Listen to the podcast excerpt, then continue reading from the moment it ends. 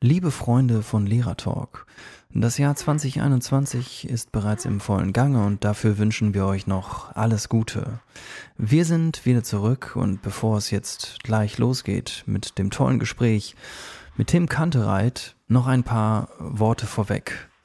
Diese Sendung hört ihr außer der Reihe. Normalerweise kommen unsere Folgen ja alle zwei Wochen immer freitags raus.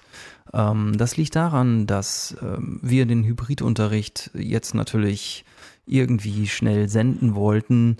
Ähm, das Distanzlernen ist ja gerade schon im vollen Zuge und wird uns noch einige Zeit beschäftigen und deshalb äh, kommt diese Folge ja jetzt denke ich zum richtigen Zeitpunkt heraus. Ähm, aber Yunus und ich werden noch einige Zeit brauchen, um unseren Rhythmus wieder aufzunehmen. Das liegt daran, dass wir gerade sehr, sehr viel um die Ohren haben. Wir sind letztes Jahr beide wieder Vater geworden erneut. Yunus hat jetzt drei kleine Racker bei sich zu Hause und ich habe mittlerweile vier kleine Racker zu Hause. Und ja, äh, das äh, unterschätzt man irgendwie dann doch immer wieder neu. Dann haben wir natürlich äh, beide auch noch eine volle Stelle also eigentlich überhaupt gar keine Zeit, ähm, um einen Lehrertalk zu machen. Aber weil wir das äh, so gerne machen und uns das so viel bringt, wollen wir auf jeden Fall ähm, im Jahr 2021 wieder voll durchstarten. Nur wie gesagt, müsst ihr euch etwas gedulden, bitte, ähm, bis wir wieder in diesen zwei Wochen Rhythmus reinkommen.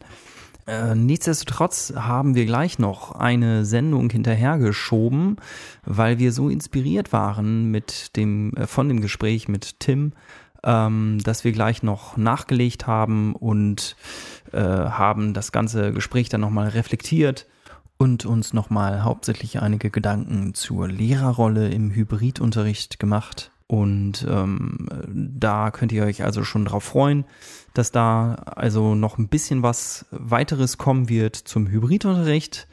Und ähm, ja, ich würde vorschlagen, dass ihr einfach uns bitte treu bleibt, auch wenn die Sendungen erstmal unregelmäßig kommen werden. Empfehlt uns weiter und vor allem abonniert uns, dann verpasst ihr auch keine unregelmäßige Folge. So, jetzt geht's aber los mit dem wunderbaren Gespräch mit Tim Kantereit. Lehrer Genau, heute wollen wir über Hybridunterricht sprechen und erstmal Tim, ganz, ganz großartig, dass du da bist. Wir freuen uns riesig und vielen, vielen Dank, dass du dir Zeit genommen hast ähm, für diesen Talk und in unseren Talk zu kommen und ganz viele Fragen zu beantworten und mit uns über Hybridunterricht zu sprechen. Ähm, und ja, äh, bevor wir jetzt allerdings, äh, ja, bevor wir jetzt allerdings einsteigen ähm, thematisch, äh, was muss man noch so über dich wissen? Ein paar Dinge hast du gerade schon angesprochen. Du bist Fachleiter, du hast zwei Kinder, eine kleine Familie. Äh, wie, wie alt sind deine Kinder? Äh, meine Kinder sind jetzt zweieinhalb und äh, neun Monate. Ah, okay, alles klar. Also noch recht ja, noch, noch klein. Ähm, jung, mhm. genau, ja. Genau. Und ähm, ja. was muss man noch so über dich wissen, Tim? Äh, ja, ich bin wahnsinnig sportbegeistert irgendwie. Das ist natürlich jetzt durch Kinder ein bisschen eingeschränkt gerade aktuell und auch durch Corona äh, ein bisschen eingeschränkt da. Mm, ich habe äh, ja, ich habe früher Fußball gespielt. Ich hab, war ähm, in der Uni Boxmannschaft. Äh, äh, Lacrosse habe ich mal eine Zeit lang gespielt. Ähm, was habe ich denn noch gemacht? Also Windsurfen mache ich sehr gerne. Äh, im, Im Winter auch Skifahren. Äh, jetzt gerade natürlich nicht. also ich war in keinem der Skigebiete. Okay, cool. Und ähm, zur Schule, also du bist in Bremen, ne? Ja, ja, genau. Ich bin in Bremen Lehrer, äh, also da auch ähm, Fachleiter für Mathe und äh, jetzt auslaufend für Geografie. Also Geografie habe ich jetzt äh, einen Durchgang sozusagen mal übernommen, weil wir zu wenig Leute in Mathe hatten und es waren noch Geografen überall und Geografie ist mein zweites Fach, da hat sich das irgendwie angeboten. Und ähm, hm. ja, ansonsten bin ich noch an der Schule, aber auch nur noch mit so sieben Stunden abgeordnet äh, aber immerhin, dadurch konnte ich sozusagen Erfahrungen mhm. auch sammeln in der Schule, auch gerade in diesem ganzen Hybrid-Lernen und Ferndistanz und so weiter. Äh, Wechselunterricht, äh, wie es ja auch gerne heißt. Mhm. Ja, und da aber auch nur für Mathe tatsächlich ähm, und aktuell auch gerade nur eine Oberstufe. Ah, alles klar. Ja, und Okay. äh, was kann man sonst noch sagen? Ich habe hab mal in einer ne? Fortbildung gearbeitet. Nee, nee, das ist, wir sind eine Gesam also bei uns in Bremen heißt das Oberschule. Und das ist, äh, kann man sich vorstellen wie eine Gesamtschule, nur dass die eben auch bis zum Abitur führt.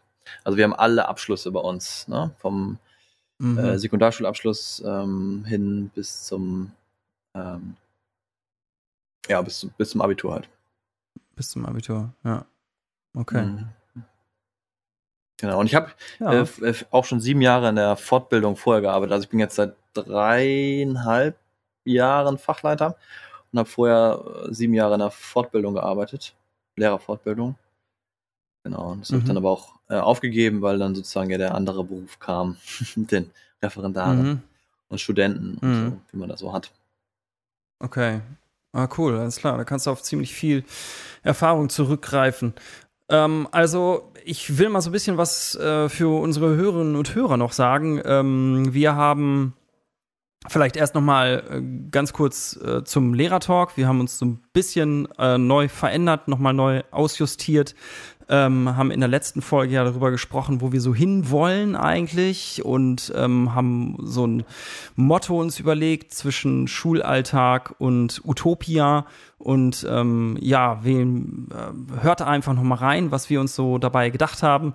Ähm, und ich finde jetzt im Nachhinein, dass das Motto eigentlich ganz passend ist, jedenfalls für meine momentane Haltung so, die ich so habe, weil ich einerseits immer denke, oh ja, es muss besser werden und wir müssen irgendwie äh, Unterricht und Schule und insgesamt Bildung ähm, verbessern und gleichzeitig, na, bin ich mit einer vollen Stelle, ähm, vier Kindern, äh, äh, sehe ich einfach tagtäglich die Realität.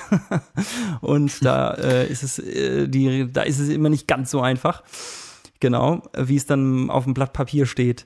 Ähm, deswegen bin ich damit richtig zufrieden mit dem Motto. Äh, Yunus, wie geht dir das so im Nachhinein? Hast du nochmal drüber nachgedacht? Ja, also ähm, ich habe uns ja jetzt auch mal abonniert und habe es mir dann nochmal angehört. Ah, sehr gut. ja, doch, ich bin, ähm, bin zufrieden. Also ich glaube, das ist so der Weg, wo sich aber auch viele Leute und viele Lehrerkollegen äh, und Kolleginnen ähm, mit auseinandersetzen und äh, überlegen, was kann ich schaffen. Ja. Aber auch wohin geht's? Ja. Ja, und wir haben Ja. ein ähm, neues. Ja, sag was dazu, Tim. Ja, ich, wollte nur sagen, Utopia kann ich ganz gut. sehr gut. Nee, also ähm, tatsächlich äh, äh, bin ich schon, bin ich schon ähm, im Referendariat immer mit so neuen Dingen unterwegs und teste ganz viel aus und habe immer was ausprobiert und war immer irgendwie quer zu meinen Kollegen äh, mit irgendwelchen Dingen.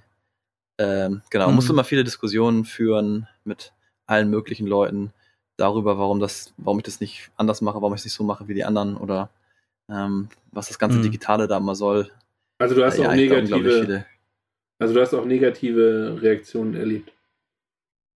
Ja, die waren jetzt nie so richtig negativ, ne? Also es ist jetzt nicht so, dass da irgendjemand kam und gesagt hat, so geht das aber gar nicht. Ja. Äh, dann, äh, was ich mir da überlegt habe, das hatte auch irgendwie, also konnte ich immer begründen, ne? Also ich habe unglaublich viel gelesen im Ref zum Beispiel auch schon. Ähm, also ähm, mir auch ständig irgendwas äh, da irgendwie gezogen und Bücher gekauft und die durchgelesen und ich hatte so ein, ich habe so das ähm, gute, ja, so ein Talent. Ich kann Sachbücher eben halt relativ schnell durchlesen, ohne dabei einzuschlafen.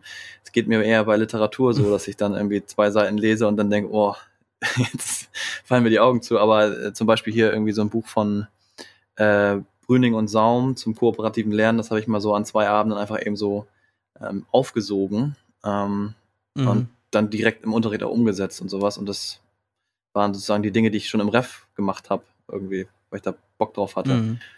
Und ja, da kam man halt sich später diese ganzen digitalen Aspekte irgendwie noch mit dazu, dass man da irgendwas ausprobiert hat. Ja. Und von daher äh, habe ich gesagt, kann ich Utopia ganz gut. Äh, Ja. ja. Aber ich weiß auch, was du meinst, wenn du, wenn du jetzt sozusagen davon sprichst, äh, Schulalltag und Realität. Ähm, ich hab, hatte eine Phase, wo ich wirklich gesagt habe, ey, es reicht mir jetzt, keine Lust mehr auf Diskussionen äh, mit Lehrern, mit Kollegen, mit Eltern, mit Schülern, Schülerinnen, was auch immer. Ähm, ich ich mache jetzt einfach irgendwie einen Unterricht so frontal, weil ich auch gemerkt habe, die Mhm. Schüler wollten das auch meistens so. Also die haben gesagt, oh, ey, das ist voll anstrengend oder irgendwie, ne, wa- warum machen wir das irgendwie anders als die anderen? Und ja, dann irgendwann habe ich gesagt, okay, alles klar, dann machen wir das so. Ich, ich stelle eine Aufgabe vor in Mathe, ähm, hat dann am Overhead-Projektor sozusagen so schön äh, das Papier runtergezogen immer ein Stück weit, damit das so nach und nach die Aufgabe und die Musterlösung aufdeckte und habe dann sozusagen daran das alles erklärt irgendwie, habe dann am Anfang noch immer gleich eine Abfrage gemacht, irgendwie so einen kleinen Mini-Test und äh, am Ende sozusagen nochmal kurz gefragt, so was habt ihr jetzt heute gelernt und so und ähm, dann meinten die, boah, geil. und ich so, okay, Mhm. also wenn das der Unterricht ist, äh, den ihr haben wollt, gerne. Äh, bedeutet für mich wenig Vorbereitung. Ähm, und ja. Ja. Aber äh, ich habe das nie lange durchgehalten. Also ich musste immer irgendwas anders noch einbauen. Ich musste dann irgendwie jetzt zum Beispiel aktuell, würde ich sagen, ähm, hatte ich da auch eine Diskussion mit Scrum, wollte dann mit Scrum anfangen und äh, ja, da kam natürlich gleich an die Position, hä, wie jetzt sollen wir uns alles selbst beibringen und so. Dann haben wir auch Mhm. also ich arbeite dann auch viel mit, mit dem Feedback von den Schülern an, an meinen Unterrichtsstil so, um das anzupassen. Und wir haben dann so einen Weg gefunden, dass wir gesagt haben, okay, alles klar, dann äh, machen wir erstmal so traditionell klassische direkte Instruktion, ähm, Mhm. komprimieren das Ganze ein bisschen, bauen, bauen das sozusagen so zusammen und äh, hinterher mh, äh, schreibt ihr keine Klausur, sondern äh, da gibt es so einen Scrum-Prozess, wo ihr dann ein Produkt erstellen müsst. Ähm, und das Mhm. Gelernte sozusagen daran irgendwie ähm, verarbeiten. Und so haben wir so Kompromisse immer gefunden, ne? Weil ich mich nie von Mhm. dem Utopia ganz verabschieden wollte. Ja, ja, das ist gut. Ja, das wollen wir ja auch nicht, genau, deswegen. Wir sind auf der Reise dahin, aber ich sag mal so, ähm, finde ich, finde ich sympathisch, dass du das gerade nochmal so gesagt hast, dass du auch solche Phasen kennst und auch solche Diskussionen mit äh, Schülern. Also ich habe auch tatsächlich, äh, als ich EduScrum ausprobiert und gemacht habe, endlose Diskussionen mit Schülern äh, geführt, mit Klassen geführt. Ähm, und ähm, ja, mit einem Abikurs ist es tatsächlich nach hinten losgegangen. Also das war nicht, äh, das war dann leider, hat das nicht, ich hab's, das war leider nicht gut. Genau, habe ich auch schon mal erwähnt. ähm, und äh, genau, habe ich in einem anderen Talk schon mal erwähnt. Bitte, genau, das ist, Mhm. ja, das ist Ja, tatsächlich. beim, beim Abi kann ich mir ja, ein Trauma nicht, aber beim Abitur Ja, kann ich mir auch tatsächlich vorstellen, äh, das sagte auch ein Schüler zu mir oder eine Schülerin, ich weiß gar nicht mehr genau, wer, wer das war, aber ähm, auf jeden Fall wurde gesagt, ja, das ist eigentlich cool, wenn wir damit eher anfangen Mhm. würden. Also jetzt im Abitur oder auch in der Abschlussklasse ist es zu spät. Ähm, also Mhm, gerade wenn wir okay. in diesem, in diesem Prüfungsmodus sind schon und so denken so, okay, jetzt kommt da Ja. die wichtige Prüfung, ähm, dann Ja. nochmal den Unterrichtsstil zu ändern, sorgte bei denen einfach totale Verwirrung. Und Mhm. ähm, ja, dann fühlten die relativ schnell, dachten die, oh, das wird jetzt nichts mehr. Äh, mh, und deswegen haben wir Ja. da auch dann irgendwann gegengesteuert, ne, wieder. Aber mh. deswegen mache ich das immer so, dass ich Ja. mir so nach zwei, drei Wochen spätestens auch schon das erste Feedback einhole von den Schülern und frage so, wie ist es? Kommt ihr damit zurecht? Und so. Ja. Das ist ja auch normal bei, beim agilen äh, Denken, ne? Und bei EduScrum und so, dass man da immer Ja. möglichst viel, viel Feedback und so. Und, Tatsächlich habe ich das Ne? schon Immer- gemacht. Im, immer. also auch da wieder, das ist schon zehn Jahre her, dass ich das auch schon gemacht habe. Ja. Da hieß es ja noch nicht agil. das ist ja so ein Modewort Ja. geworden. ja, Ähm, stimmt, genau. Ja. Aber ja, also ich arbeite sehr gerne mit Feedback. So, das ist einfach. Ja. Naja, und die Hattie-Studie gibt einem da ja auch dann recht. So, dass es das gar nicht Ja. schlecht ist. Ja. Ähm, allerdings war das eigentlich gar nicht unser Thema heute, aber Nö, wobei aber das schon auch äh, äh, genau. Aber das, ähm, da ko- kommen wir vielleicht auch noch mal drauf zurück. Also das Buch Hybridunterricht ist ja auch mit einigen Kapiteln voll äh, von ähm, agiler Bildung und so weiter. Ähm, was ich noch erwähnen wollte, ist, dass wir ein neues Logo haben. Da, ähm, da bin ich vorhin nicht mehr zugekommen. und ähm, ich hoffe, euch, liebe Hörerinnen und Hörer, gefällt unser neues Logo. Genau. Und ähm, wenn nicht, dann schickt uns einfach ein besseres und dann ändern wir das, wenn es uns gefällt. nee, ähm, ja, und äh, was wollte ich noch sagen? Ich wollte noch sagen, dass diese Sendung ja, ähm, ich weiß nicht, wann ich dich angesprochen habe, Tim, das war noch letztes Jahr vor Weihnachten, Mhm. glaube ich. Und dann hat es, hatten wir irgendwie gesagt, ja, zeitlich passt das besser, machen wir im neuen Jahr und so. Ähm, jetzt kommt ja wieder der Lockdown und die Schulschließung. Ähm, das heißt, das Thema ist ja jetzt wieder äh, total oder immer noch, könnte man sagen, total aktuell. Und ähm, deshalb ähm, war meine Überlegung, dass wir versuchen, diesen, diesen Talk jetzt hier ähm, möglichst schnell zu veröffentlichen. Ähm, eigentlich hatte ich gedacht, wir lassen uns noch mal so ein bisschen Zeit und äh, kommen dann so, dass wir dann so gemütlich in den Jahresrhythmus oder in den Rhythmus im Jahr wieder ein, reinkommen, weil wir versuchen eben alle zwei Wochen ähm, zu veröffentlichen, einen Talk zu veröffentlichen. Und ähm, und meine Überlegung war jetzt, dass wir diese Sendung aber möglichst schnell veröffentlichen. Und ähm, dann könnte es sein, liebe Hörerinnen und Hörer, dass ihr dann erstmal vielleicht wieder ein bisschen länger nichts von uns hört, je nachdem, wie schnell Yunus und ich uns organisiert haben Anfang des Jahres. Äh, wie findest du den Plan, Yunus? Wir haben so viel zu tun gehabt mit unseren Kindern, dass wir noch nicht mal Zeit hatten, uns dafür abzusprechen. Können wir das ja jetzt im Podcast machen? Nee, alles gut. Äh, äh ich finde es eine gute Idee. Ähm, so können sich andere Leute ein paar Dinge ähm, anhören und überlegen, wie sie es machen. Ähm, denn die Strukturen werden sich ja jetzt im Januar ähm, erstmal auf Distanzunterricht und dann auf den Wechselmodus wahrscheinlich einstellen. Genau, ja. Also ähm, Hybridunterricht. Ja. Mhm. Tim? Ja, ich musste gerade so ein bisschen schmunzeln, weil wir, wir haben ja, wir haben, also ähm, weil wir 16 verschiedene Stoßrichtungen haben, habe ich irgendwie das Gefühl. ähm, also für jedes Bundesland irgendwie was anderes, auch wenn die KMK sich irgendwie auf einen Beschluss geeinigt hat, ähm, geht es ja trotzdem irgendwie in verschiedenste Richtungen. Ja. Und ähm, ich, ja, ich wusste schon, dass äh, Bremen sozusagen ein, das, also die Schulen sind nicht geschlossen, heißt es bei uns. Ähm, und das hieß es auch vor den Ferien mhm. schon. Die sind nicht geschlossen, die Schüler können kommen.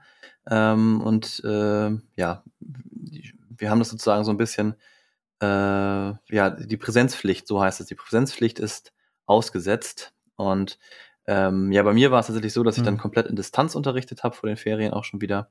Und das wahrscheinlich jetzt auch in der Woche nach den Ferien mache. Aber dann ab dem 18. sollen dann schon die ersten Schüler wieder kommen. Und äh, ähm, ja, unsere Senatorin äh, hat auch gesagt, äh, bitte Eltern, liebe Eltern, schickt die Kinder in die Schule. Also ich gehe davon aus, äh, dass ich vielleicht sogar schon Montag jetzt äh, die hm, ersten okay. Schüler schon wieder sitzen habe. Obwohl ja eigentlich die Stoßrichtung der KMK eine andere war und äh, das hätte ich auch gedacht. Aber ja, und jetzt weiß man eigentlich so gar nicht so richtig, was da eigentlich kommt. Äh, ob das jetzt irgendwie ein, ein Halbgruppenunterricht mhm. ist, den man nachher dann irgendwie, also der ist nicht offiziell dann, aber es könnte halt passieren, wenn die Hälfte sagt, ich will aber in der mhm. Schule sein, ähm, dann kann die Schule das eben mhm. halt nicht verwehren, ne? So. Mhm. Ja. Ja, und äh, Hybrid ist es dann vielleicht schon, weil ja sozusagen dann die andere Gruppe zu Hause ist. Und ähm, ja, also ich lasse mich da einfach mal überraschen, was da kommt. Ich dachte eigentlich, ich mhm. könnte das schon irgendwie sicherer planen, aber ja, man weiß es nicht. Mhm. Und deswegen musste ich gerade ein bisschen schmunzeln. Also ähm, dachte, dass das Thema ist nicht tot zu kriegen. Ähm, also im, im Twitter-Lehrer zum Beispiel ist Twitter-Lehrerzimmer oder auch teilweise auf Instagram sind ja schon so die Stimmen recht laut, was das so angeht, ne? wie man hybrides Settings irgendwie machen kann, gestalten kann. Es gibt unglaublich viele Initiativen, ähm, also zum Beispiel die E-Teaching-Ausbildung in Köln, oder die heißt E-Teaching Expert, so. Ähm, und äh, da wird ganz viel gemacht in die Richtung, aber man hat immer das Gefühl, dass es eigentlich nicht so richtig gewollt ist. Von wem jetzt? Politisch, politisch ist es nicht Ach gewollt. so, ja. Ja, politisch ist äh, die, die Marschrichtung Distan äh, Präsenzunterricht. Und ja, ähm, ja. da wird auch knallhart dran festgehalten. Ja. Aber ist natürlich auch irgendwo nachvollziehbar, ne? Also wenn man an die Schüler denkt, jetzt unabhängig von der Gesundheitsdiskussion, ähm, ist es ja auch für die Schüler psychologisch gesehen nicht ganz unwichtig, ähm, im Präsenzunterricht zu sein.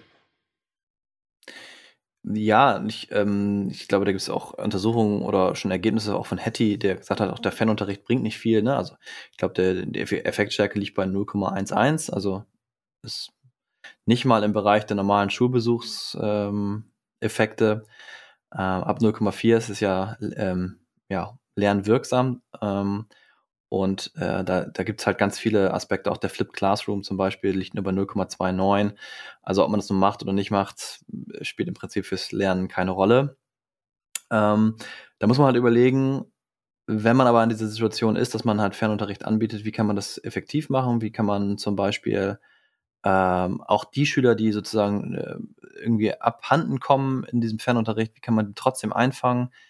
Und da hätte es, glaube ich, äh, ja, andere, anders einfach, man hätte sagen können, Distanzunterricht, aber die Schüler, die, die Schwierigkeiten haben, die vielleicht keine technische Ausstattung haben, ähm, mhm. die holt man dann doch in die Schulen und bietet so dieses Study Hall Prinzip an, ne? Also ein, ein, ein Ort, wo sie sozusagen lernen können, der auch betreut ist von, von Lehrern, aber jetzt nicht Fachlehrern, die da jetzt irgendwie den Unterricht äh, machen, sondern der Unterricht läuft halt im Fernunterricht, aber die sind halt in der Schule, so. Dann hätte man die auch irgendwie einfangen können.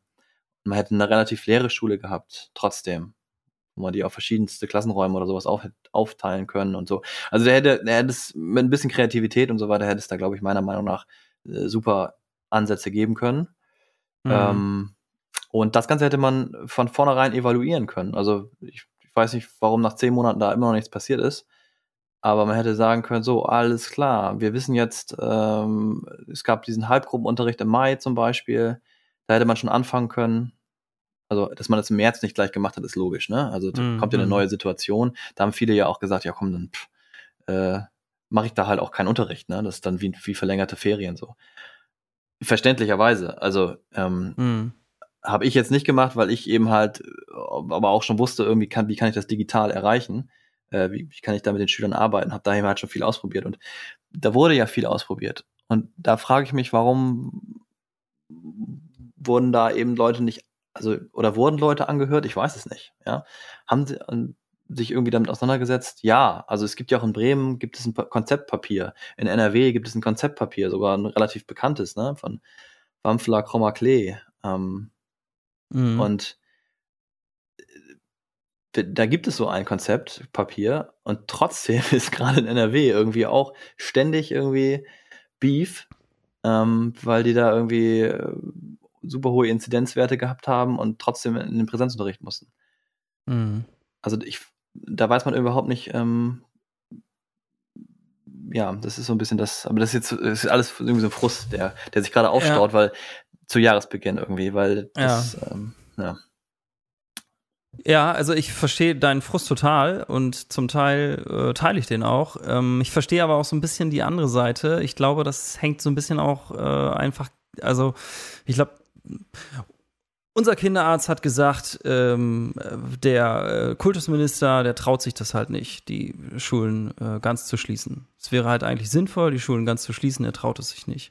Und das ist eine gesellschaftliche eine gesellschaftliche Frage. Ist, da werden, also die Lehrer und die Schüler spielen ja nur eine Rolle. Die andere Rolle spielt ja noch die Wirtschaft und die ganzen Eltern und die ganzen Betriebe und so weiter. Und ähm, heute zum Beispiel hat meine Nachbarin gesagt, dass sie richtig, richtig sauer war auf die Entscheidung, dass, ähm, dass die Kitas jetzt geschlossen sind und äh, die Grundschulen ähm, äh, die erste, die ersten zwei Wochen oder die erste Woche, ich bin mir gerade unsicher, ähm, dicht sind. Weil sie sagt, ich schaffe das nicht mehr meine Kinder, ich, ich brauche eine Betreuung und so weiter und ja. so fort. Also, also das ist halt, kann ich schon nachvollziehen. Äh, es ist den, dann die andere Seite, ne? ja, also ich, es ist natürlich, ich finde auch, dass das, ähm, dass der reine Fernunterricht sicherlich kein Modell für die Zukunft ist. So. Mhm, mh. ähm, aber ich, äh, diese, diese hybride Form, auch äh, keine Präsenzpflicht äh, so zu haben, ähm, das ist ja so ein bisschen wie, ja, also du hast so ich, also ich glaube, dass das theoretisch schon ein Modell für die Zukunft sein kann, weil auch der Arbeitsmarkt und so, es wird ja alles flexibler. Also auch das Homeoffice ähm, erfreut sich ja größter Beliebtheit, sage ich mal. Äh, man hat festgestellt, ähm, dass vieles eben halt sehr produktiv auch ist im Homeoffice, manchmal sogar noch produktiver, weil man ja auch in einem geschützten Rahmen irgendwie arbeitet. Und das zum Beispiel ähm, ist auch etwas, was man vielleicht verkennt. Also natürlich das hat auch Hetty ja bestätigt, irgendwie ist das häusliche Anregungsniveau enorm entscheidend für die Lernprozesse. Also das liegt zum Beispiel deutlich über 0,4 in der Effektstärke. Also ähm, der Haushalt, in dem ein Kind aufwächst, ist natürlich enorm wichtig. Ähm, und auch wie die Eltern das sozusagen unterstützen und wie das kulturelle Kapital ist und so weiter. Das sind sehr entscheidende ähm, äh, Effekte. Und ähm, das kann natürlich auch in sich negative umkehren, ne? Also wenn da wenig kulturelles Kapital vorhanden ist oder wenn da so irgendwie auch Kindeswohlgefährdung passiert, dann ist das natürlich mhm. fürs Lernen absolut hinderlich, ne? Mhm. Ähm, diese Kinder müssen auch auf jeden Fall in die Schule, in den geschützten mhm. Raum der Schule dann sozusagen. Aber man muss sich das auch mal andersrum vorstellen. Es gibt auch viele Schüler, die, ähm, ähm, glaube ich, zu Hause sehr gut arbeiten können und lernen können, weil sie dann in einem geschützten Raum sind. Ähm, in der Schule ist man ja unglaublich vielen Stresssituationen ausgesetzt, mhm. die natürlich irgendwie zum Sozialisations Sozialisationsprozess, wie wir ihn kennen, jetzt dazugehört haben oder dazugehören. Ähm, aber man muss sich einfach mal vorstellen, dass der, den, die wir kennengelernt haben, ja vielleicht nicht der ist, der der Beste ist oder so, ja. Also darum sage ich, warum müsste man müsste eigentlich Dinge ausprobieren. Man müsste viel mehr ausprobieren mhm. und testen äh, und dann erst sagen, ja, das ist alles Kacke oder so. Und ja. be bevor man jetzt sozusagen daran so enorm festhält, nur wenn man das aus der eigenen Biografie nicht herauskennt. Ne? Also ich habe zum Beispiel auch Schwierigkeiten viele gehabt in, in der Schule und so und hätte mir manchmal gewünscht, boah, ich hätte jetzt gern, wäre jetzt gern zu Hause geblieben oder so. Ähm, mhm. Und also, ja, du hast einfach diesen geschützten Rahmen, ne? Also wenn die Familie intakt ist. Im das Grunde ja, bringt, vorausgesetzt. Im ja. Grunde bringt uns das ja schon wieder konkreter zum Thema zurück, denn die verschiedenen Wechselmodi müssten da im Grunde mal erklärt werden. Also, weil wenn ich jetzt zum Beispiel Schüler hätte, die sich einfach mal frei entscheiden dürfen, ob sie im Präsenzunterricht sind oder nicht, ähm, dann habe ich ja welche zu Hause, dann habe ich die Schüler vor Ort in der Schule als Lehrer, wie werde ich beiden gerecht? Ähm, im Grunde genommen müsste man darüber ähm, mal konkreter reden, wie wir, da, wie wir das eigentlich handhaben können. Mhm. Mhm. Genau. Ja, aber dann, dann sind zum Beispiel digitale Medien auch total entscheidend. Ne? Also, äh, ein, also, also eine Mischform zu machen ähm, per Brief oder so geht ja nicht. Das ist nicht möglich. Aber ähm, die digitalen Medien ermöglichen das ja schon, dass man sozusagen von verschiedensten Orten aus äh, kommunizieren kann. Und das können die Schüler theoretisch auch untereinander. Also, mhm. und das ist sozusagen die, der nächste Punkt. Wir haben jetzt in Bremen eine Situation, die ist ja einmalig. Also, alle Bremer Schüler und alle Bremer Lehrer haben ein iPad bekommen in diesem Jahr. Das habe ich gestern gelesen. Das ist ja wirklich unglaublich. Also das ist eine, eine Wahnsinnssituation, die wir haben. Und darum kann ich noch, ja, das in Bremen. Also wir sind äh, Pisa äh, ganz weit unten, aber Medien, die technisch und so weiter. In der Ausstattung sind wir einfach ganz weit oben. Auch die Schulen, die Ausstattung von WLAN oder? und äh, das werden dann die anderen Bundesländer ja auch mal sehen. Ne? Weiß ich nicht. Ähm, nein, ich glaube, also wir haben seit sechs Jahren haben wir It's Learning auch als Lernplattform. Für ja. alle Schulen, für alle Schüler, alle sind da eingepflegt, aber es wurde halt sehr wenig genutzt. Ne? Ah, okay, und, alles klar. Ähm, du schreibst ja auch in deinem, du schreibst ja auch in deinem Buch äh, das letzte Kapitel auch darüber, stellst es so ein bisschen vor, ne? Mm, genau, ähm, ja, ja. It's Learning. Also wenn ich das richtig verstanden habe, ist das so ähm, so ein, so ein ähm, Lernmodul, äh, was jetzt nicht vergleich, also was jetzt eher vergleichbar ist mit mit Moodle als mit iSurf zum Beispiel. Ist das richtig? Ja, meine Frau ist ja in Niedersachsen, die nutzen iSurf und iSurf kann auch eine ganze Menge. So ganz genau weiß ich das jetzt nicht. Ähm, also, also sag mal so, iSurf ist halt, also aus, für meinen Blick ist iSurf halt eher auf die Verwaltung ähm, konzentriert und, ähm, und weniger auf das Lernen, auf den Unterricht. Da ja. geht es eher so um Verwaltung. Und äh, It's Learning, worum geht's da? Geht's da eher um den Unterricht, also digitalen ja, Unterricht? Ist schon auf, oder geht auf es den Unterricht ausgelegt, ja. Also okay, natürlich ja. kannst du auch alles Mögliche unter Kollegen verwalten. Ne? Also alle mhm. Kollegen hängen immer in irgendwelchen It's Learning-Kursen ab. Ähm, ja. Und äh, das werden auch immer mehr, äh, logischerweise. Äh, also auch da kannst du ein exponentielles Wachstum erwarten, was die äh, Anzahl der Kurse angeht, in dem man ist und auch an der Anzahl der Nachrichten, die man da bekommt.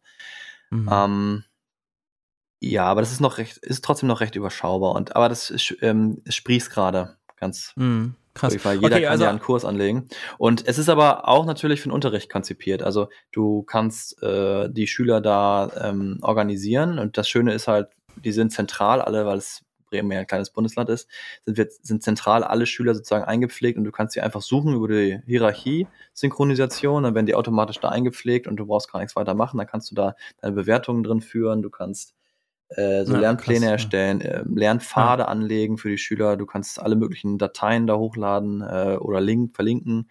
kannst du Seiten erstellen, kannst Aufträ Arbeitsaufträge geben, wo dann auch dann mit der Frist gesetzt irgendwie äh, ist, ähm, wann die Schüler was abgeben müssen. Das können sie dann mhm. da einfach hochladen und so.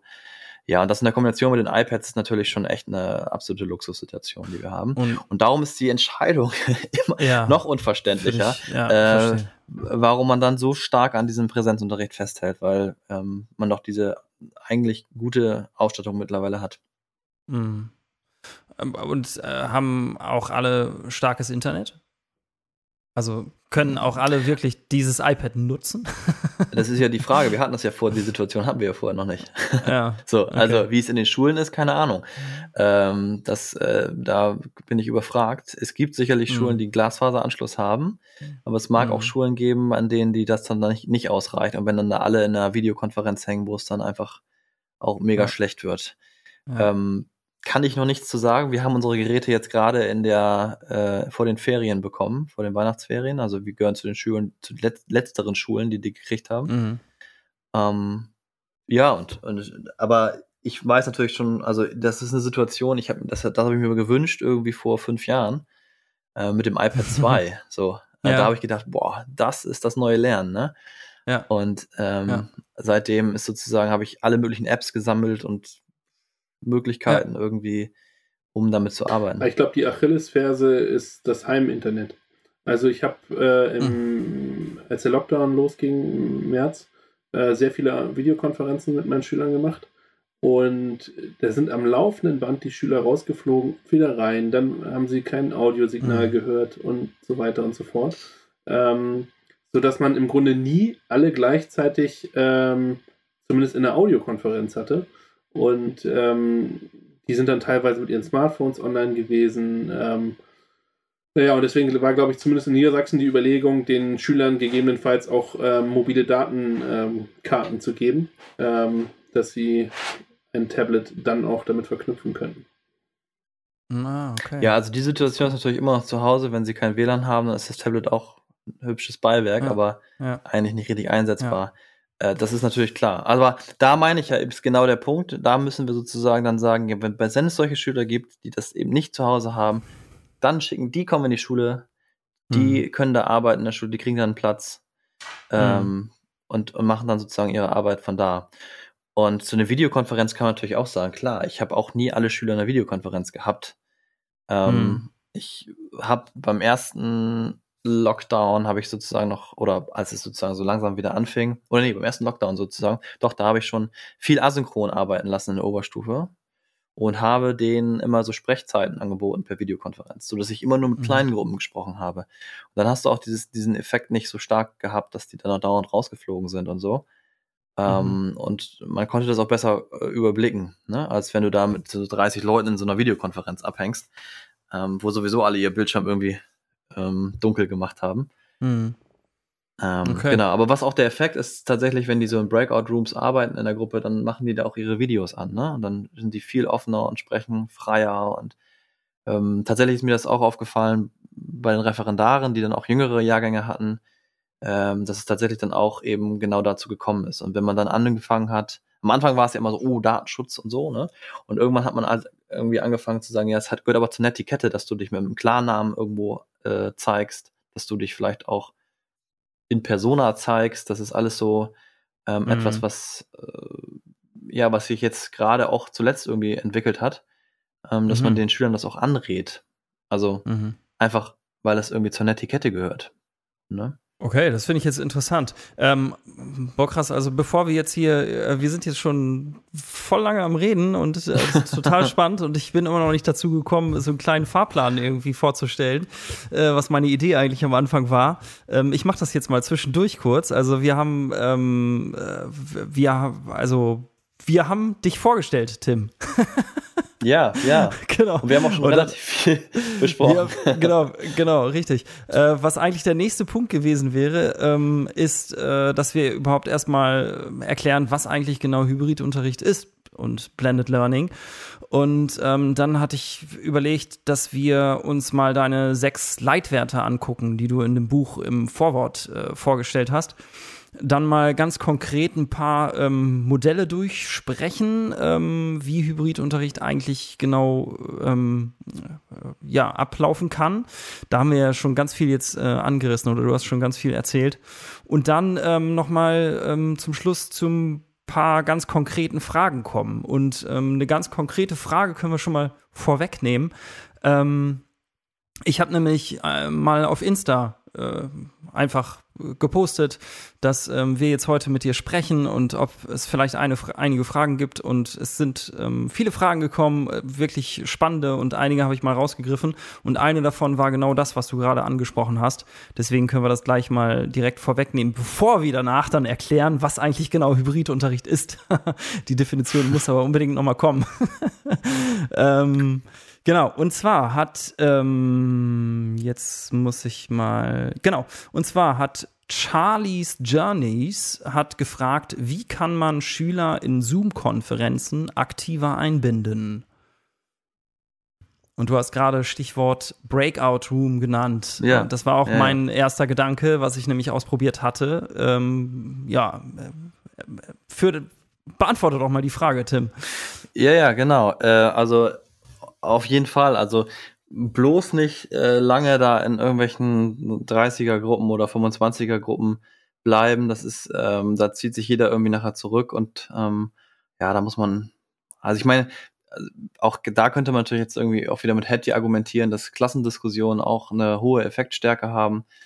Ähm, aber das ist halt sehr schwierig, ne? Also ähm, und zäh, sage ich jetzt Mhm, mal. Und, und, und hat halt Hattie jeder hat aber, erlebt. Und Hattie ähm, ähm, Geht ja auch von einem geht ja auch nicht von Videokonferenzen aus, ne? Genau. Ja. Genau, ja, ja. Ähm, aber trotzdem würde ich sagen, dass Klassendiskussionen natürlich ähm, schon wichtig sind, weil da viel passiert. Aber äh, die dürfen halt nicht zu lang sein. Aber das äh, zeigt sich ja jetzt auch in den Videokonferenzen. Auch die dürfen nicht zu lang sein. Ähm, und deswegen würde ich auch sagen, Breakout Rooms sind natürlich eine super Sache und ich habe das immer so gemacht, immer so schnell wie möglich da rein. Also einfach wirklich nur direkte Instruktion, was machen wir heute, bam, bam, bam. Äh, ne? Und ähm, kurz aufzählen, worum es geht, was sind die Ziele, was sollt ihr heute machen, was könnt ihr danach und ähm, dann äh, Mhm. mit den Schülern nochmal eben den Arbeitsauftrag durchgesprochen, nochmal geklärt, haben sie es alle verstanden und dann eben halt ab in die Breakout Rooms und äh, da bin ich dann ab und zu auch mal reingesprungen, ähm, aber da habe ich halt auch ganz viel dann mit Vertrauen gearbeitet, ne? dass da irgendwas rauskommt am Ende. Mhm. Ähm, ja, und dann, ähm, wenn die so ein bisschen versierter sind, dann können die sich auch schon Hilfe holen, weil es ja diesen Hilfe-Button gibt, ne? Dass man irgendwie sagt, hier, wir brauchen da Hilfe und dann sieht man das als, als Lehrer ja und dann kann man da schnell reinspringen und so. Also das, das war schon ganz gut. Ja, und, Mhm. und das äh, läuft halt auch, ne? Und du, der, der Vorteil ist, finde ich halt persönlich, äh, wenn man die nicht asynchron arbeiten lässt, die Schüler, also es wurde ja viel am Anfang auch irgendwie gesagt, ja, bloß viel asynchron arbeiten und ganz wenig nur synchron. Ich sehe das mittlerweile ein bisschen anders. Ich glaube, dass das Asynchrone äh, viele dazu verleitet, weil sie eben halt dann viel selbstständig arbeiten müssen. Äh, das ist schwierig. Also gerade wenn man einen neuen Lernstoff lernen soll und das Okay. erstmal asynchron zu machen, das gelingt tatsächlich nur denen, die irgendwie auch intrinsisch eine hohe Motivation haben. Aber das finde ich jetzt total extrinsisch- spannend, dass du das sagst, weil das Buch ja eigentlich ähm, also voll von asynchronen Ideen ist, wenn ich das jetzt so richtig überblicke. Und ähm, zum Beispiel auch Flipped Classroom, wo wir jetzt ja auch noch hinzukommen, dann äh, ja auch eher, das ist ja eher die Idee, ne? Zum Beispiel. Ja, aber der Flipped Classroom ist ja auch nicht so, dass du die Schüler alleine lässt. Nee, ähm, ja. sondern äh, das ist ja so, ähm, ich kann jetzt mal ein Beispiel geben für Mathe irgendwie. Ähm, ich hatte mal mit dem ähm, Sebastian Schmidt gesprochen. Äh, Ja. Flipped Mathe heißt er bei Twitter und ich glaube auch bei Insta, ich weiß es aber nicht genau. Er hat auch mehrere Lernvideos geredet und ist ja auch ausgezeichnet worden, äh, glaube ich, vor zwei Jahren. Genau, vielleicht mal ganz kurz. Äh, Sebastian Schmidt ist ähm, derjenige, der sozusagen den Flipped Classroom, ich hatte es auch nachgelesen, weil mir das neu war, ähm, in die Schule geholt hat, wenn ich das richtig verstanden habe. Das kommt ursprünglich ja aus der ähm, Hochschullehre und der hat das dann Mathelehrer sozusagen in der Schule viel betrieben, ne? Richtig? Und Ja, betreibt dann genau, eine und hat- Internetseite und so und macht da sehr viel. Der ne? hat vor allen Dingen eben so gearbeitet, dass er eben halt Impulsvideos gemacht hat am Anfang. Also die Schüler sozusagen für den Arbeitsauftrag zu Hause so einen Impuls bekommen haben. Also wie im Unterricht auch, äh, macht man ja nicht am Anfang gleich so mit der, mit der Kelle so hier, zack, hier ist jetzt der Stoff und äh, ich erkläre jetzt alles von vornherein, sondern man macht ja immer irgendwie erst so kurze Impulse, man lässt die Schüler ein bisschen überlegen, erkunden, vielleicht auch mal nachforschen. Äh, und äh, so ähnlich hat er es im Prinzip auch gemacht, dass er eben halt diese Impulse gemacht hat. Das waren so zwei bis drei Minuten Videos, hm, wo er einfach nur gesagt hat, was die Schüler jetzt mal eben kurz untersuchen sollen, was sie sich vielleicht mal irgendwie schnappen sollen äh, zu Hause und das dann vorbereitet in den Unterricht mitbringen. Das war sozusagen dann die Hausaufgabe. Äh, und dann wurde im Unterricht dann darüber gesprochen und im Unterricht ist dann halt ganz viel passiert. So, und da hast du halt natürlich eine Phase des asynchronen Arbeitens, aber du hast eben halt auch eine, und die ich meine, hattest du ja vorher auch schon bei den Hausaufgaben. Mm, da war immer ja. eine asynchrone Arbeitsphase ja. dabei. Ähm, aber du hast eben halt auch immer diese Präsenzphase dabei gehabt beim Flipped Classroom.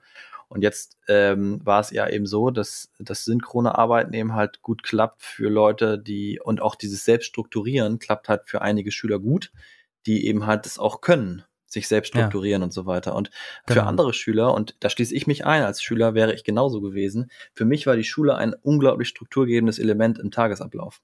Und sobald ich mhm. Ferien hatte, war ich irgendwie voll von der Rolle. So, da wusste ich überhaupt nicht mehr, was ich machen soll. Ne? Dann habe ich plötzlich angefangen, lange zu schlafen und dann verschlafen und dann irgendwie war man irgendwie träge bis morgens oder bis nachmittags irgendwie, haben man rumgehangen und so. So ging mir das immer. Und ähm, es gibt eben halt viele Schüler, denen das ja auch so geht. Und da ist eben halt es wichtig, dass du irgendeine Struktur anbietest. Und mhm. den Tagesablauf zum Beispiel zu strukturieren, indem du halt sagst, ja, pass auf, wir machen jetzt das so, dass wir halt hier in der Breakout-Room-Session ähm, sitzen und ihr arbeitet. So. Mhm. Ich habe den Arbeitsauftrag, den ihr zusammen irgendwie lösen sollt, und der muss am Ende des Tages dann irgendwie fertig sein. So. Mhm. Was ihr dann genau in der Breakout-Session besprecht und so weiter, ja, mein Gott, ne? Ob ihr da jetzt eine Pause macht oder nicht. Mir ist am Ende wichtig, dass ihr sozusagen diesen Arbeitsauftrag irgendwie fertig kriegt. Und ich komme ab und zu mal rein, wenn ihr Hilfe braucht. Mhm. Weil dann könnt ihr mich auch direkt ansprechen. Äh, das ist ja auch nochmal so, wenn ich jetzt äh, sagen würde, ja, hier ist der Arbeitsauftrag und jetzt äh, macht irgendwas draus die ganze Woche über. Ähm, wann könnt ihr mich ansprechen? Also ich muss ja auch irgendwie eine Struktur als Lehrer für finden, äh, ja. wann die sozusagen mit mir kommunizieren können. Und dann muss ich ja doch irgendwie wieder Zeiten finden, wo wo ich als Lehrer halt sage, ich, bin jetzt ansprechbar über Videokonferenz oder so. Also ohne Struktur geht's einfach nicht. Und ähm, die, die Rückmeldung, die ich gekriegt habe, war tatsächlich ähm, bei den Videokonferenzen, die wir dann gemacht haben mit Breakout Rooms und so, dass das für die total wichtig war, dass sie diese Struktur gekriegt haben. So, und es gibt natürlich auch Schulen, die machen das sozusagen so, die machen morgens einen Morgenkreis äh, in der Videokonferenz ähm, und danach äh, gibt es einen Arbeits- oder da wissen die, haben die ihre Arbeitspläne und arbeiten daran sozusagen asynchron und die wissen irgendwann genau, wann welche Lehrkraft sozusagen eine, eine Sprechstunde anbietet mhm. äh, per Videokonferenz und dann geht das natürlich auch. Und dann machst du am Ende des Tages, also mittags oder wann auch immer das dann ist, machst du dann nochmal eine Abschlussvideokonferenz und äh, dann ist der Tag für die Schüler aber auch strukturiert und die wissen, jetzt ist die Schule zu Ende. Mhm obwohl sie eigentlich die ganze Zeit zu Hause waren. Aber jetzt ist die Schule zu Ende und vorher war Lernzeit. So. Und das mhm. ist, glaube ich, sehr, sehr wichtig. Ja. Ja, ich glaube, die Entscheidung, asynchron oder synchron zu arbeiten, ist erstmal eine ganz wesentliche, die man am Anfang treffen muss. Ähm, und äh, zumal ich davon ausgehe, dass in der Tat, so wie du es beschreibst, wahrscheinlich die Mehrheit der Schüler eher diese synchronen Strukturen brauchen ähm, wir haben dann versucht, den Schülern immer zu sagen, okay, macht eure Aufgaben in den Zeiten, wie ihr normalerweise das Fach hättet, aber ich glaube, daran hat sich auch höchstens einer an der ganzen Schule gehalten. Ähm, aber was ja schon schwierig ist, oder das höre ich zumindest daraus, ähm, wenn man gerade über Videokonferenzen spricht und äh, den jeweiligen Extraräumen, äh, die Sicherung der Ergebnisse, die ist ja wirklich dann ähm, äh, sehr unkontrolliert beziehungsweise sehr auf Vertrauen basiert. Hm. Ja, das habe ich so gemacht, dass ich äh, zum Beispiel äh, mit einem Flinkerboard gearbeitet habe, wo sie dann ihre, wenn sie, wenn sie sagen, ich habe jetzt mal, das ist jetzt ja nicht so, dass man da plötzlich irgendwie komplett andere Arbeitsaufträge macht, sondern man macht ja schon noch Sachen aus dem Buch und so weiter, aber die konnten dann einfach ein Foto machen mit ihrem Smartphone und dieses Foto dann einfach auf das Flinkerboard zum Beispiel laden. Das war sehr einfach weil du einfach auf diesem Flingerboard sagst, ich mache ein Foto und dann wird es da hochgeladen, fertig. Oder ähm, was natürlich auch über It's Learning geht, ne? also über die Lernplattform können sie das auch. Zu dem Zeitpunkt allerdings konnten sie es noch nicht, ähm, weil wir das halt nie so richtig eingeübt haben vorher. Ähm, Und mhm. äh, jetzt mittlerweile sind die aber relativ firm und die wissen halt ganz genau, wie sie auch ein PDF-Dokument erstellen können aus ihrem Foto, sodass das nachher auch einfacher zu korrigieren ist und so weiter. Und dann gibt's halt immer die Möglichkeit für mich als Lehrer dann eben halt das zu sehen, zu sichten, dazu ein Feedback zu geben und denen das wieder zu schicken. Ähm, also mhm. das ist sozusagen in dem, das ist äh, natürlich auch super von It's Learning, ne? Also dass diese Funktion da mit drin ist. So. Aber das wäre halt auch denkbar, indem du es einfach über ein Fingerboard machst und dann äh, machen die da ein Foto und laden die Foto hoch und dann guckst du dir die an, suchst du fünf ähm, Exemplare raus und besprichst sie nochmal oder so. Oder suchst nach schönen Fehlern oder was auch immer du damit vorhast. Ähm, und äh, kannst sie gleich in der nächsten Stunde wieder aufgreifen oder machst es noch in der gleichen Stunde. Ähm, kannst sozusagen so die Sicherung gestalten. Also, aber auch da wieder natürlich, das Digitale spielt natürlich eine Riesenrolle jetzt gerade, ne? Also das, auch da würde ich sagen, ohne digitales Mittel ist das schwierig. Also da ähm, kannst du tatsächlich nur Arbeitsblätter per Brief oder so oder persönlich vorbeibringen und abholen oder so. Das wäre vielleicht noch denkbar. Oder was man auch machen könnte, ist, die Schüler eben halt in die Schule kommen, sich ein Arbeitspaket abholen äh, und nach vier Tagen Arbeitszeit das wieder abgeben und dass die dann, dass du dann Telefonkonferenzen ähm, also machst, mhm. also dass du die Schüler anrufst, so mit denen sprichst, ist alles okay. Das mhm. wäre auch noch eine Möglichkeit, ne? Ja, also vielleicht kann ich das einmal ganz kurz sagen. Ich finde das nämlich, äh, das passt gerade, weil ich finde, es hängt total davon ab, wie alt die Schüler sind wie man eigentlich ähm, unterrichtet und wie man jetzt eigentlich den Distanzunterricht gestaltet. Es hängt davon ab, wie alt die Schüler sind, es hängt davon ab, ähm, wie, was für eine Schulform es ist und äh, wie organisiert die Schüler sind. Und ähm, zum Beispiel, mein Sohn ist jetzt in der zweiten Klasse und in der Grundschule läuft das genau so, wie du das gerade äh, angedeutet hast. Also da ähm, bekommen die Schüler einen Arbeitsplan ähm, einfach in, also Zettel sozusagen, äh, analoge Arbeitsblätter und Arbeitspläne. Und ähm, dann wissen die ganz genau, welche Aufgaben sie an welchem Tag ähm, machen müssen. Und äh, dann bearbeiten die das. Und da kann ich auch aus eigener Erfahrung sagen, ähm, mein Sohn äh, gehört zu den nicht systemkonformen Schülern. Ähm, eine Kollegin hat mal gesagt, es gibt systemkonforme und systemnicht konforme Schüler. Und ähm, systemkonforme machen halt einfach, ich sag mal so pauschal, einfach ihre Aufgaben und haben da Freude dran. und äh, und, mein Sohn, ähm, äh, der hat das nicht so. Und da kann ich total verstehen, alle Eltern, also kann ich enorm mitfühlen, die ähm, wirklich Stress haben zu Hause und sagen, das, das geht nicht mit dem Homeschooling, weil ich permanent daneben sitzen muss und ich habe eigentlich noch einen Job und äh, so weiter und so fort. Ne? Und ähm, das war übrigens auch ein Grund, weshalb ich mich für Videokonferenzen in den kleinen Klassenstufen entschieden habe, weil ich nämlich selbst gesehen habe, wie das bei mir zu Hause abläuft und habe gedacht, boah, krass. Also, ähm, und habe dann einfach gesagt, äh, meinen Fünftklässlern, ähm, passt auf, ich gebe euch keine Aufgaben, sondern ihr habt einen Termin in der Woche, eine Stunde mit mir Videokonferenz und dann bekommt ihr keine weiteren Aufgaben und mein Fach und meine Aufgaben sind mit dieser, mit diesem Zeitslot sozusagen abgegolten. Und ähm, das habe ich in der fünften Klasse gemacht. In den älteren Klassenstufen habe ich das anders gemacht, aber ähm, ja, und äh, Feedback von der fünften Klasse fanden, die fanden das super. Ne?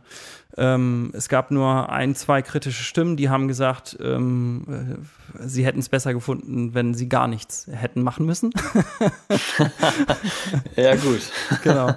Und was ich noch sagen wollte zu den Videokonferenzen, ähm, unser Nachbarssohn ist auch in der Grundschule und der ist auf einer Montessori-Schule und die haben den ganzen Tag Videokonferenzen und nichts anderes. Ähm, und äh, da haben also alle Lehrer ähm, in allen Fächern machen da Videokonferenzen und die betreuen sozusagen die Schüler über Videokonferenz. Und ich finde das für kleine Schüler enorm sinnvoll, muss ich mal an dieser Stelle sagen. Ja. Mhm. Ja, also natürlich, äh, je näher, also je mehr, äh, also gerade die jungen Schüler, ich habe da mal so eine Abbildung, ähm, oh, ich weiß jetzt gerade nicht, wie die heißen, müsstet ihr dann vielleicht nochmal irgendwann bei den Shownotes nochmal einfügen. Also ähm, welche Schüler sozusagen auch wirklich ähm, die Präsenzunterricht ganz stark brauchen und das sind tatsächlich ja auch die Jüngeren. Ne? Also mhm. die brauchen den eben halt, weil ja auch irgendwie die Bezugsperson da sein muss. Und wenn der Lehrer mhm. nur einmal in der Woche auftaucht, maximal, pff, dann ist das keine Bezugsperson, ne? So, also, mhm. weil für kleine Kinder ist ja ein Tag, ist ja wie für uns ein Monat, so vom Zeitgefühl ja. her. Ähm, so, und, und, wenn er dann einmal in der Woche da ist, dann ist er sozusagen ja irgendwie alle fünf Monate mal gefühlt da und ja. schaut sich das einmal an. Und dann spricht er auch noch nicht mal irgendwie lange mit dir, sondern nur so äh, in zwei Minuten so. Äh, das macht keinen Sinn, ne? Also natürlich, das äh, würde ich auch sagen, ist total wichtig. Und das ist auch dieses, das ist vielleicht eine Überleitung zu den sechs Leitwerten. Also das, was ich auch als, als erstes sozusagen angestellt habe, ist ja dieses Beziehungsstärken. Ja. Ähm, oder Beziehungen aufrechterhalten. Und das geht eben halt in Synchron-Settings am, am günstigsten, ne? Im idealen Fall so. Ja. Und ich, selbst wenn du jetzt, stelle, also jetzt nicht die Möglichkeit hast, irgendwie digital zu arbeiten oder so, ne? Es gäbe immer noch die Möglichkeit, zu sagen, pass auf, Leute, ich bin in der Schule und zu dem und dem Zeitpunkt ähm, bestelle ich mir immer so, weiß ich nicht, kleine Schülergruppen ein und spreche mit denen die Scheibe oder so. Also ja, gibt ja eine, gibt ja eine Menge Möglichkeiten, die du kreativ irgendwie ja. machen kannst, aber Hauptsache du siehst die irgendwie. Ja, das ist, das ist einfach wichtig. So. Mhm, ähm, genau. Also Beziehungen aufbauen heißt jetzt ja auch nicht irgendwie, dass du mit denen irgendwie da rumspielst die ganze Zeit, sondern das heißt einfach, du bist für die da, äh, du nimmst die ernst Mhm. Ähm, und du hilfst denen einfach. Und das ist die Aufgabe von einem Lehrer. So. Ja. Ja. Die Klassenlehrerin. Und wenn du das, wenn du jetzt einfach nur diese Papiere reingibst, so PDF-Dokumente, ja. einen Stapel, ja, dann, dann kannst du das mal machen, aber das darfst du nicht die ganze Zeit machen. Ja, richtig, genau.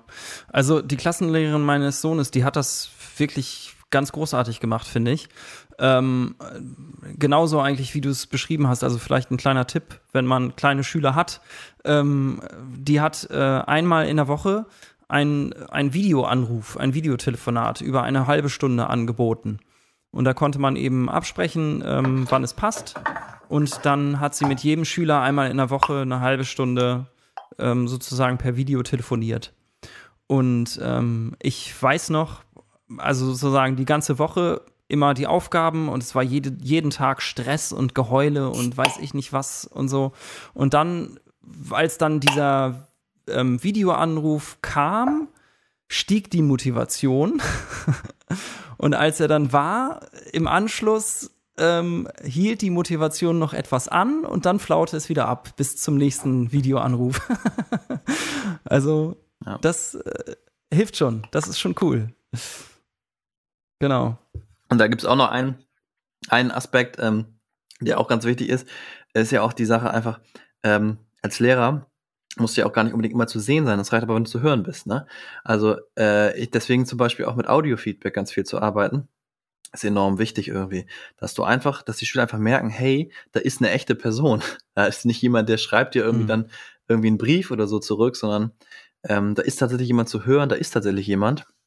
Mhm. Äh, und das ist nicht einfach nur irgendjemand, sondern es ist dein Lehrer. So. Also, mhm. mh, mm, also deswegen Bild und Video, Audio, das sind so echt ganz starke Sachen, die auch, ähm, ja, auch motivieren können, natürlich dann auch dadurch. Mhm. Kannst du das ganz kurz sagen? Ähm, das äh, wird auch in einem Buch ähm, beschrieben. Da gibt es, glaube ich, auch eine Erklärung zu oder gibt es ein paar Tipps, wie das funktioniert mit dem Audio-Feedback, ne?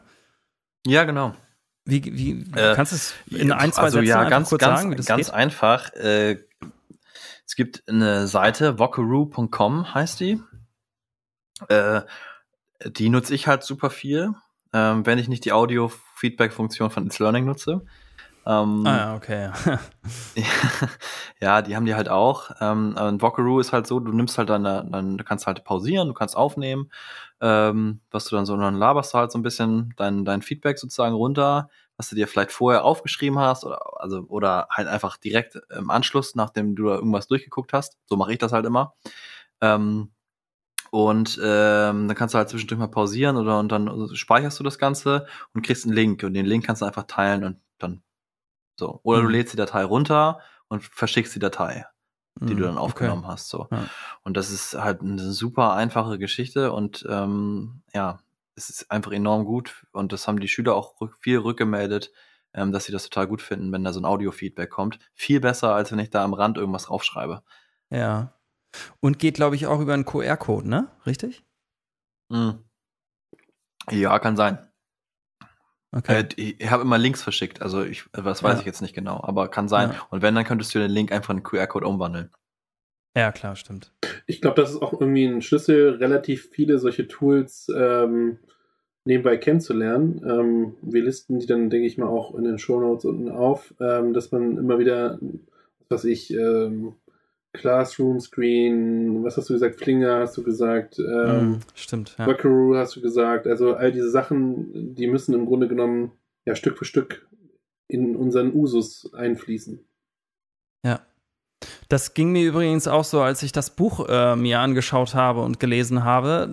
Also ich ähm, habe auch schon ziemlich viel ausprobiert, aber so richtig drin in dieser ganzen digitalen Welt ähm, fühlte ich mich jetzt noch nicht und man, also ähm, ja, also es werden einfach unheimlich viele Begriffe da genannt ähm, und unheimlich viele Tools und Seiten genannt und äh, vieles hat mich dann auch, habe ich dann auch, musste ich dann auch nachlesen und dachte so, boah, was ist denn das jetzt hier und wo ist denn die Erklärung? Warum wird das denn hier alles vorausgesetzt? Ist ja voll ätzend hier und so. ja gut, das ähm, also für die, ist für die nächste die, die ähm für die nächste Auflage wünsche ich mir ein Glossar. ja, können wir nochmal erstellen, ne? Ja, Nein, ist, ist halt ganz einfach, ernst gemeint. Ähm, ja, du bist, das habe ich, die, das Feedback habe ich tatsächlich auch schon mal bekommen, ähm, dass jemand das irgendwie weggelegt hat, weil der es einfach nicht verstanden hat. So. Und äh, ja, ja, das kann natürlich sein. Ich meine, ähm, das sind halt Leute, die das geschrieben haben, die, die machen seit Jahren nichts anderes. Hm. Ähm, und für die sind so ganz viele Sachen einfach total klar. So. Ja. Und ähm, ja, das war für mich auch. Und äh, deswegen. Wie zum Beispiel der Begriff Hybridunterricht und Blended Learning. Was ist denn das jetzt eigentlich? ja, genau. Ähm, witzigerweise hat sich das Wort Hybridunterricht irgendwie, das habe ich mal aufgeschnappt. Und dann hatte ich gedacht, ja, das ist ähm, irgendwie, jetzt, ich könnte es jetzt Blended Learning nennen, aber ich dachte, nee, ich nehme mal einen hippen Namen äh, mhm. und habe das deswegen Hybridunterricht genannt und habe das äh, zu dem Zeitpunkt, ähm, das haben wir ja auch im Buch, äh, so äh, mit Blended Learning so ein bisschen gleichgesetzt teilweise.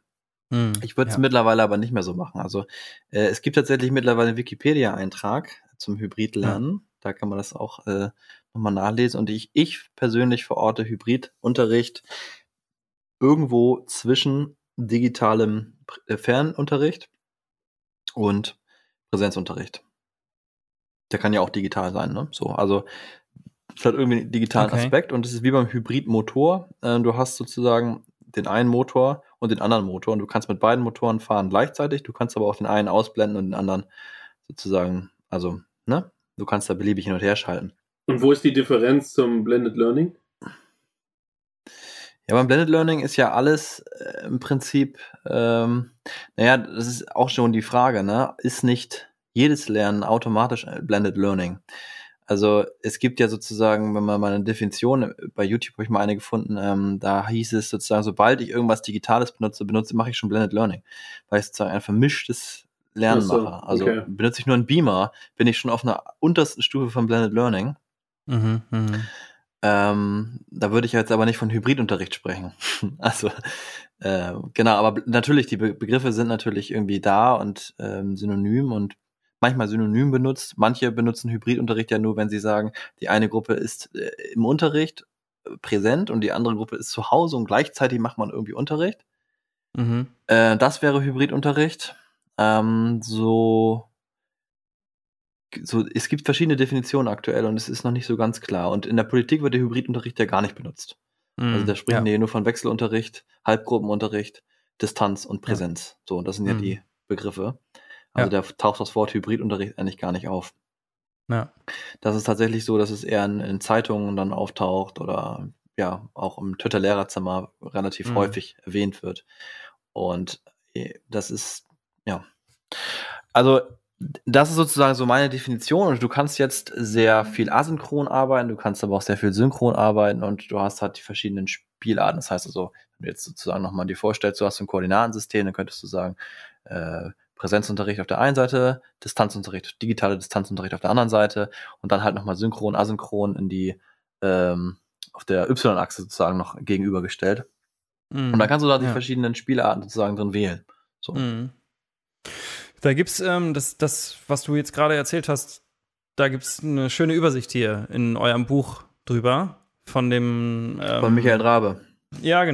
genau. Mhm. Äh, der Michael Drabe, der hat ähm, ja so einen Artikel geschrieben, hybrides Lernen, Blended Learning, Blaupausen.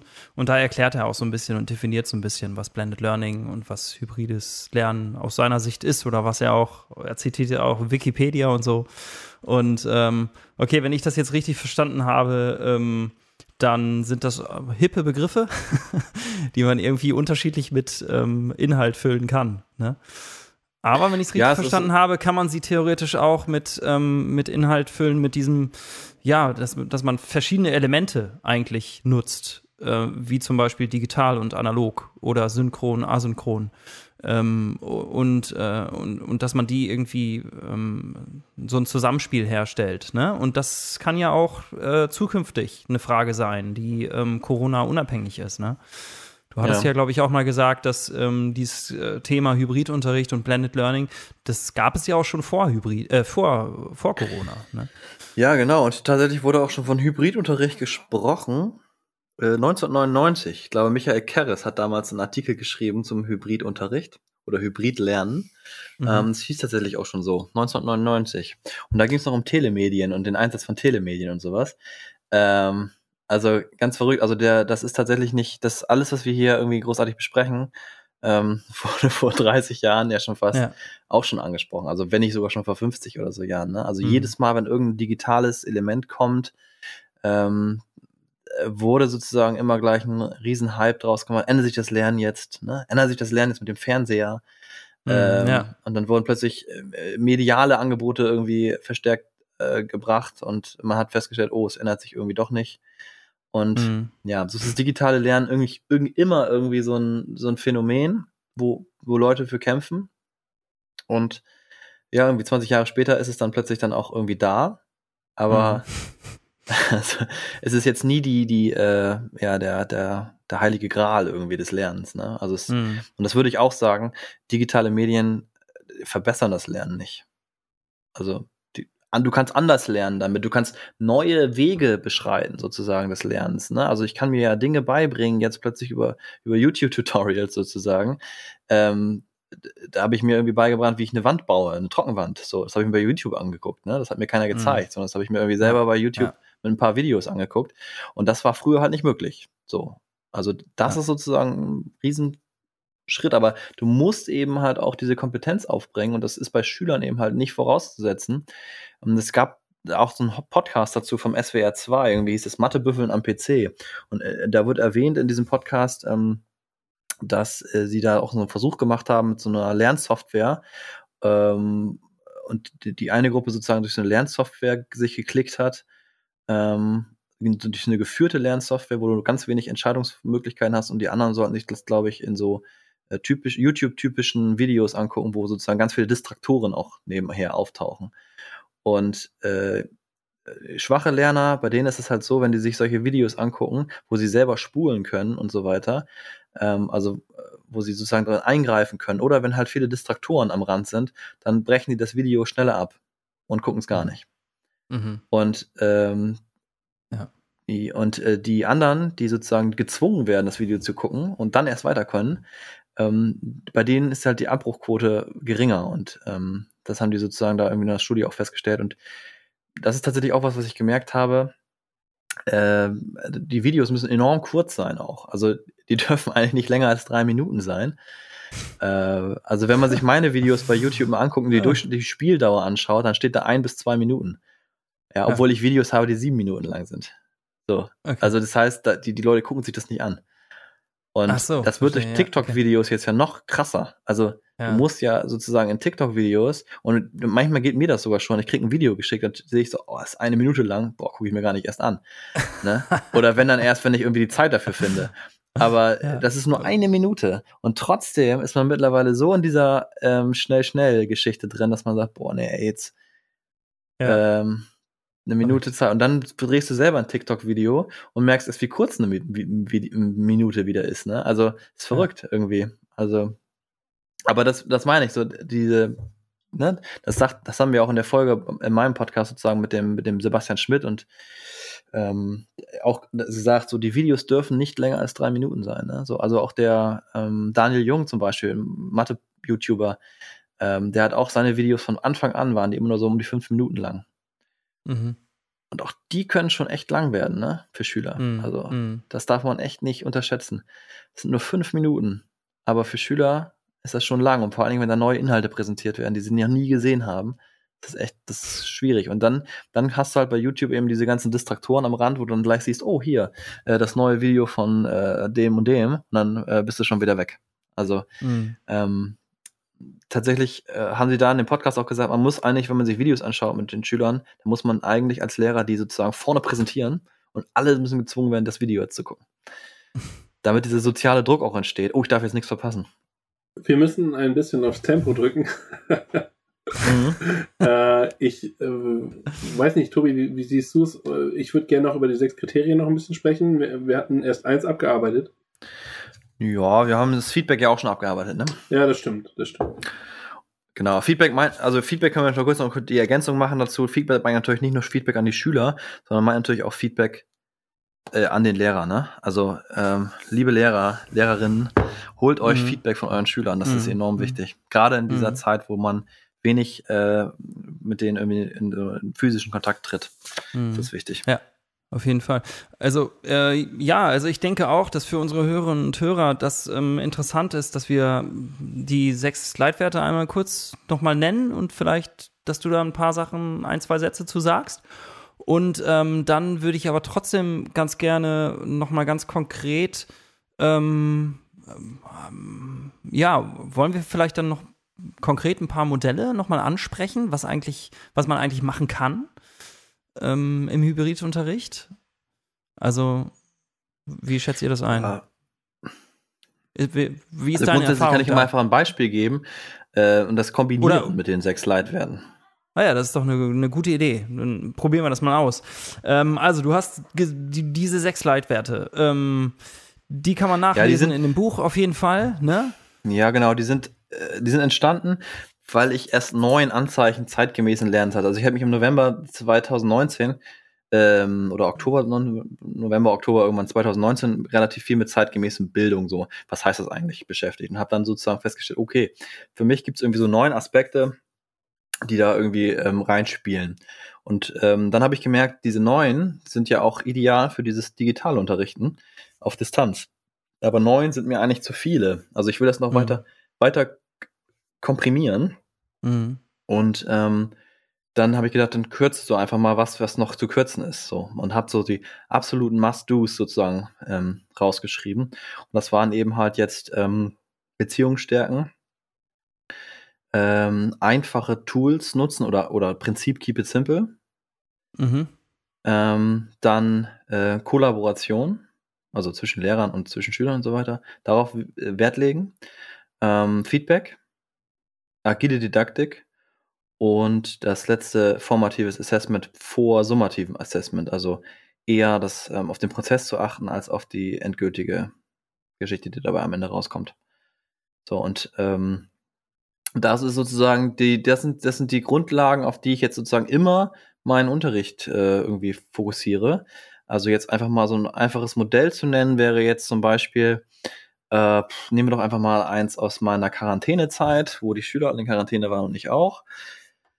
Ähm, da haben wir, ja, was haben wir da gemacht? Da haben wir äh, schon mit Videokonferenzen gearbeitet. Also Videokonferenzen ist ja einfach schon mal der äh, Effekt, dass du sozusagen ähm, näher dran bist an den Schülern und die Schüler natürlich auch an dir näher irgendwie dran sind. Also in dieser Distanzphase, ne?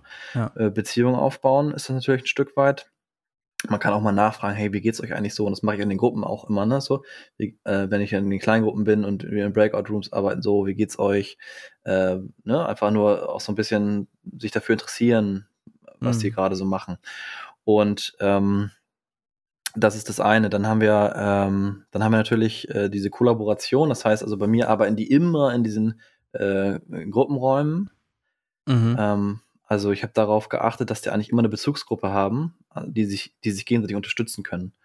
Das war mir ganz wichtig. da habe ich jetzt manchmal durch Zufall und so Gruppen gewählt. Also da bin ich noch nicht ganz zufrieden damit, wie ich diese mhm. Bezugsgruppe sozusagen ähm, auslote. Ja. Da habe ich jetzt auch in letzter Zeit wieder ein paar Anregungen gefunden, die muss ich mal ausprobieren. Aber ja. äh, das ist sozusagen eine wichtige Sache. Dann ähm, einfach und klar muss es sein. Also bei mir ist es halt so, ich gebe am Anfang sozusagen auf It's Learning dann äh, den Link zur Videokonferenz frei und dazu einen Ablaufplan. So, da steht mhm. sozusagen dann, was wir genau machen.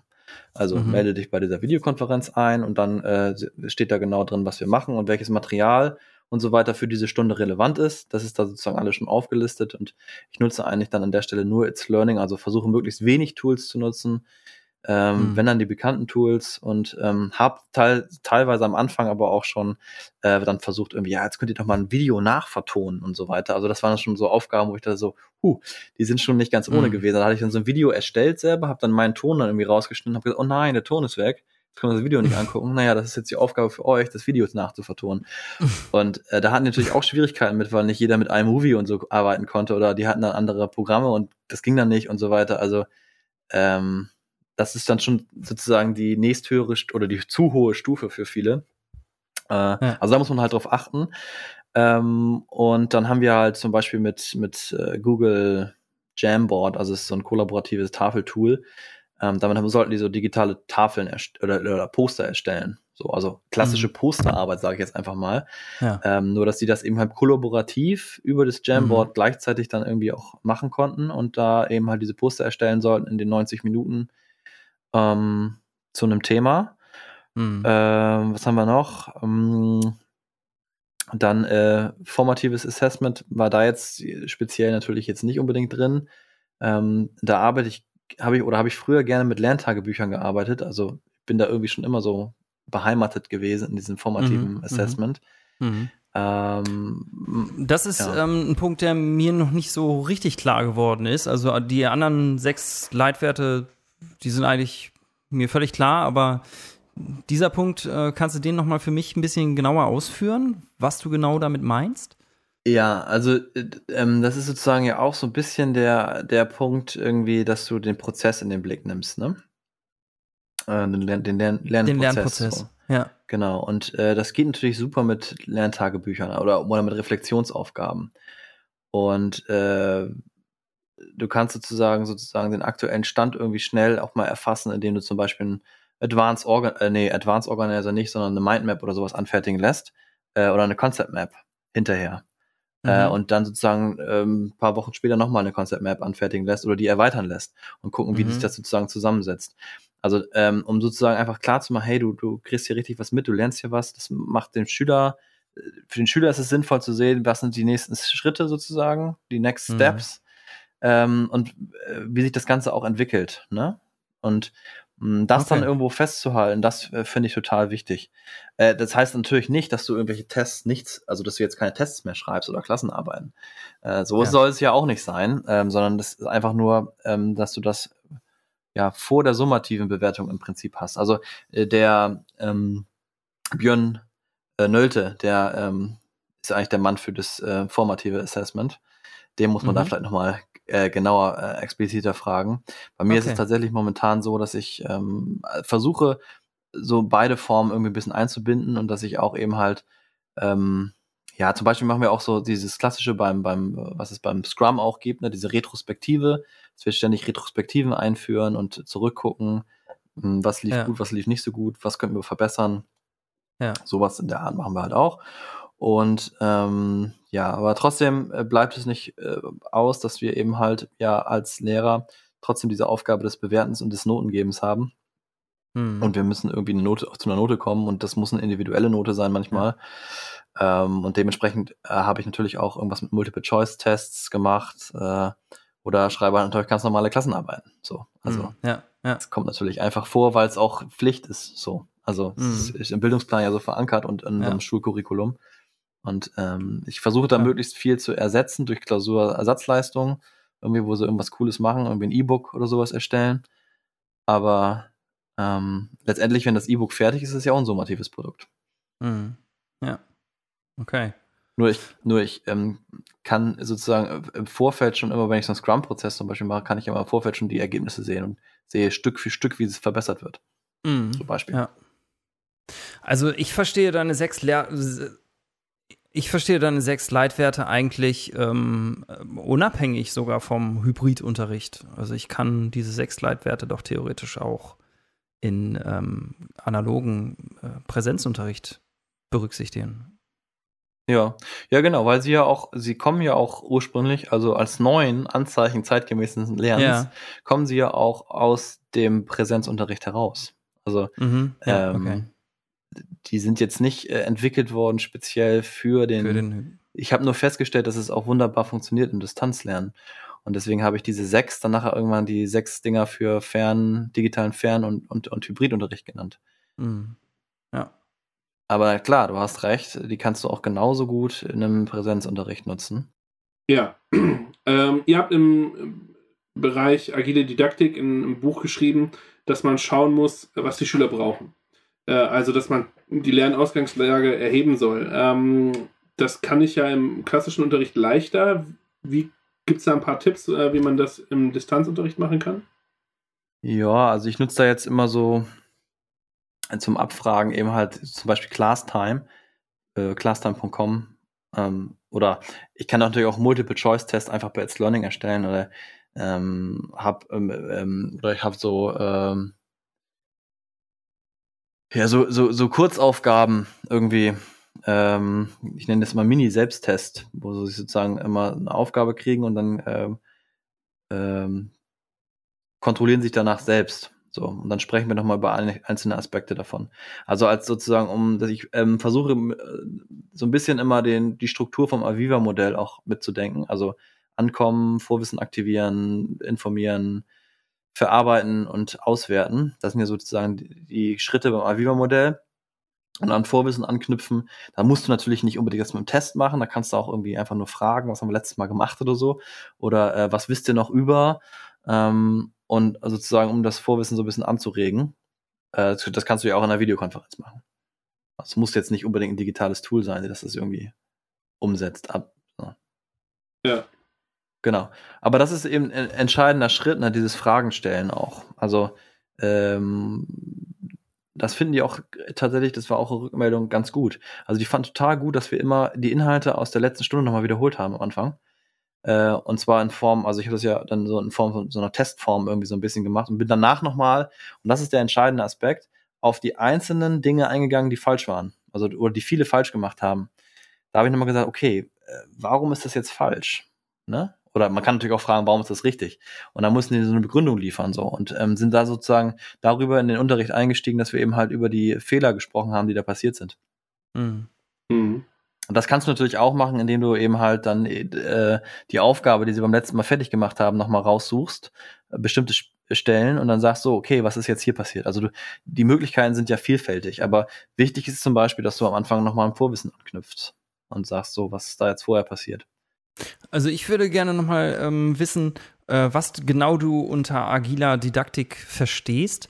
Denn ähm, wenn ich mir diese einzelnen äh, sechs Leitwerte beziehungsweise fünf Leitwerte angucke, dann ähm, sind die ja zum Beispiel in der agilen Didaktik eigentlich alle mit drin.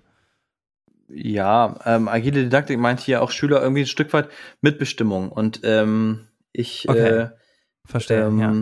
Ich war jemand, der äh, ganz viel äh, damit gearbeitet hat, zum Beispiel, dass ich ähm, ja, also dass ich versucht habe, ähm, Schülerfragen auch aufzugreifen, also zu sagen, wo habt ihr jetzt Probleme gehabt? Was Mhm. lief jetzt euch bei euch nicht gut? Welche Fragen habt ihr tatsächlich? Also die Schüler ähm, auch dazu zu bewegen, dass die eigene Fragen stellen und dann zu sagen, hey, das ist doch ein super Ausgangspunkt. Hier können wir anfangen und ansetzen. Und hier äh, mache ich mir jetzt was draus. Also die Stunde sozusagen auf den Fragen aufzubauen, also gar nicht sich zu überlegen vorher, sondern einfach zu sagen, ja, äh, was habt ihr für Fragen? Okay, das ist gut. Und dann ähm, bilden wir Arbeitsgruppen und ihr beschäftigt euch mit den Fragen, die ihr habt. Und vielleicht kann der eine oder andere sozusagen gemeinsam, vielleicht könnt ihr da was rausarbeiten. Oder ich kläre die Fragen oder so. Aber auf jeden Fall kann man über diese Geschichten halt auch Stunden aufbauen und ähm, wichtig ist eben halt, dass es auch Mitbestimmungsmöglichkeiten gibt im Unterricht. Mhm. Ja, das klingt gut, auf jeden Fall. Ganz wichtig. Und die kannst du eben halt erreichen. Und es wird ein neues Buch geben, Agilität und Bildung. Und äh, da wird nicht nur Schulbildung mit einbezogen, sondern auch Hochschulbildung. Aber da wird es eine ganze Menge an äh, interessanten Dingen geben, die eben halt Ja. auch über Scrum hinausgehen. Ja, okay, cool. ähm, ich frage mich, ob wir jetzt noch mal Modelle, verschiedene Modelle ansprechen sollten oder nicht. Also ähm, haben wir eigentlich schon, also vielleicht kann ich mal ganz kurz erwähnen, ähm, dass äh, ja in äh, dem Buch Hybridunterricht viele Artikel drinstehen und eins davon ist von dem Philipp Wampfler, ne? Ähm, oder der hat, glaube ich, mehrere Artikel geschrieben. Ja, das haben wir tatsächlich einfach nur als CC BY mitgenommen, weil wir das gut fanden und ich hatte ihn gefragt, ob ich das nutzen darf. Und ähm, ah, okay. er hat jetzt nicht aktiv an diesem Werk da mitgemacht, sondern es ist einfach, einfach nur ein Blog-Eintrag, den ich von ihm sozusagen übernommen habe. Ja, auf jeden Fall ähm, kann man da vielleicht drauf verweisen, weil ich das wirklich eine ganz gute, einfache und sehr, sehr kurze Übersicht fand, ähm, was für verschiedene Modelle man fahren kann eigentlich im Hybridunterricht, die er da geschrieben hat in dem äh, vierten 4.1 Kapitel.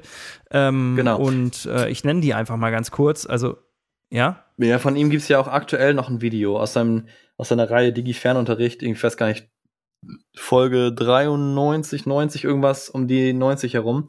Äh, da äh, hatte das nochmal erweitert. Ah ja, alles klar, gut.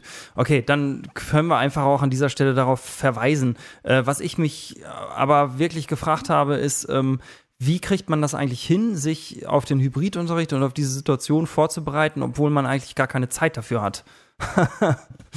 ähm, und wenn man jetzt zum Beispiel auch ähm, äh, dieses Buch sich besorgt oder runterlädt ähm, äh, digital, dann braucht man auch erstmal Zeit, sich das überhaupt durchzulesen und ähm, diese ganzen vielen Tipps dann umzusetzen. Und diese Zeit, also habe ich eigentlich theoretisch nicht.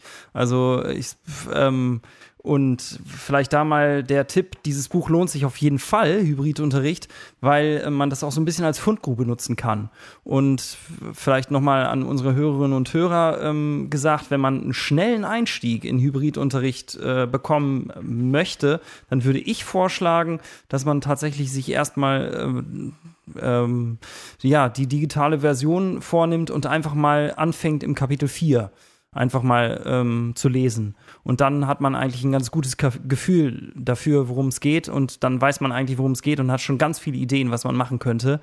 Und das sind nur so ein paar Seiten und dann weiß man eigentlich schon ganz viel und dann kann man da drum herum nochmal weiter aufbauen und sich noch andere Kapitel angucken. Mhm, genau. Du Also, nickst? grundlegend würde ich auch sagen, Kapitel 4 ist ja so, geht's ja auch um die ganzen, den Aufbau und so weiter, ne? Wie, wie gestalte ich sowas? Und ähm, ja, da würde ich auch aufs Kapitel 4 verweisen. Ich finde halt in Kapitel 3 am Ende ähm, das äh, Kapitel von Holger Müller-Hillebrand, ähm, da sind ja diese beiden Abbildungen drin, die seitenfüllenden. Äh, Ja. Die sind auch sehr schön, wenn man Ja. schon ein bisschen Ahnung hat, was man dann sozusagen Mhm. machen kann. Das ist so eine gute Übersicht. Aber ich will noch mal kritisch ähm, mal rückfragen. Also ich ähm, verfolge da ja auch immer im Twitter und so. Wir rufen immer alle nach Konzepten, die jetzt jedes Bundesland in zehn Monaten hätte erstellen können. Und ähm, ich habe mich, also nach viel Konzeptschreiberei an Schulen, von selbst von Umwandlung von KCs, also Kerncurricula, in Schul, äh, Schulcurricula und all solchen Sachen. Ähm, wir sind ja oft, oft am Konzepte schreiben, im, Endeffekt guckt dann doch ja häufig viele sowieso nicht rein. Ähm, hätte es nicht einfach nur vielleicht einer klaren Rechtsstellung bedarf, so dass man sagt, okay, liebe Lehrer, setzt in euren Stunden einfach das Schulcurriculum um. Hier ist die Liste an Software und Apps, äh, die ihr dafür benutzen dürft. Ähm, die ist datenschutzkonform. Äh, konform.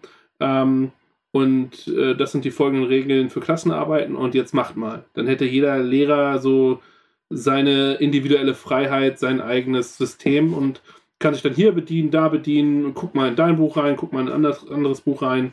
Ähm, ist das nicht das, was wir eigentlich brauchen, statt großen Konzepten? Ja, also wäre schön, wenn es so eine Whitelist an Software gäbe. Habe ich manchmal mir auch schon gedacht, so, äh, weil ich das ein oder andere Mal auch schon Software verwendet habe, die ich gar nicht so hätte von wissen dürfen, ne? ne? Aber da wurde nochmal ein Auge zugedrückt, weil die Notsituation da war. Ähm, ja, also klar, wenn es das gäbe, wäre toll, aber irgendwie gibt es es nicht. Und es ist auch gar nicht so, so einfach, weil ähm, tatsächlich mit dem Datenschutz das echt eine schwierige Geschichte ist. Ne? Also ähm, du hast ja allein, wenn du amerikanische Software benutzt, hast du ja sowieso schon immer ein Problem, weil die alle dem Cloud Act unterliegen und äh, die ähm, ja die Regierung, die kann ja sozusagen alle Daten immer einfordern, die Geheimdienste, auch wenn die Server in Europa stehen von einer amerikanischen Firma.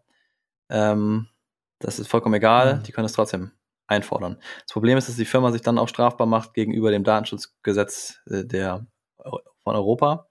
Äh, also die Firma steht irgendwie immer blöd da.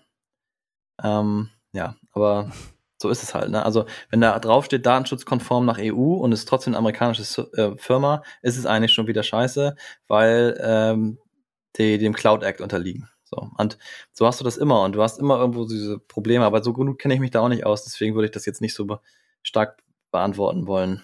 Können wir vielleicht noch ein paar konkrete Fragen ähm, ansprechen, die auf Insta gestellt wurden? Hast du dafür noch Zeit? Ja, mach mal eine. Äh, okay, da war auf jeden Fall die Frage von Frau D macht G E. Wie kann das für Schülerinnen und Schüler umgesetzt werden, denen es an Motivation zu Hause mangelt, zum Beispiel wegen schwieriger Verhältnisse? Tja, das ist eine gute Frage.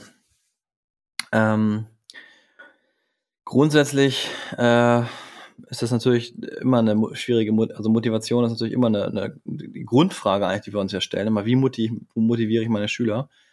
Ähm, und es lässt sich auch, glaube ich, gar nicht so leicht beantworten, weil wir haben immer Schüler, die sind von sich aus schon intrinsisch motiviert, die haben irgendwie Bock drauf.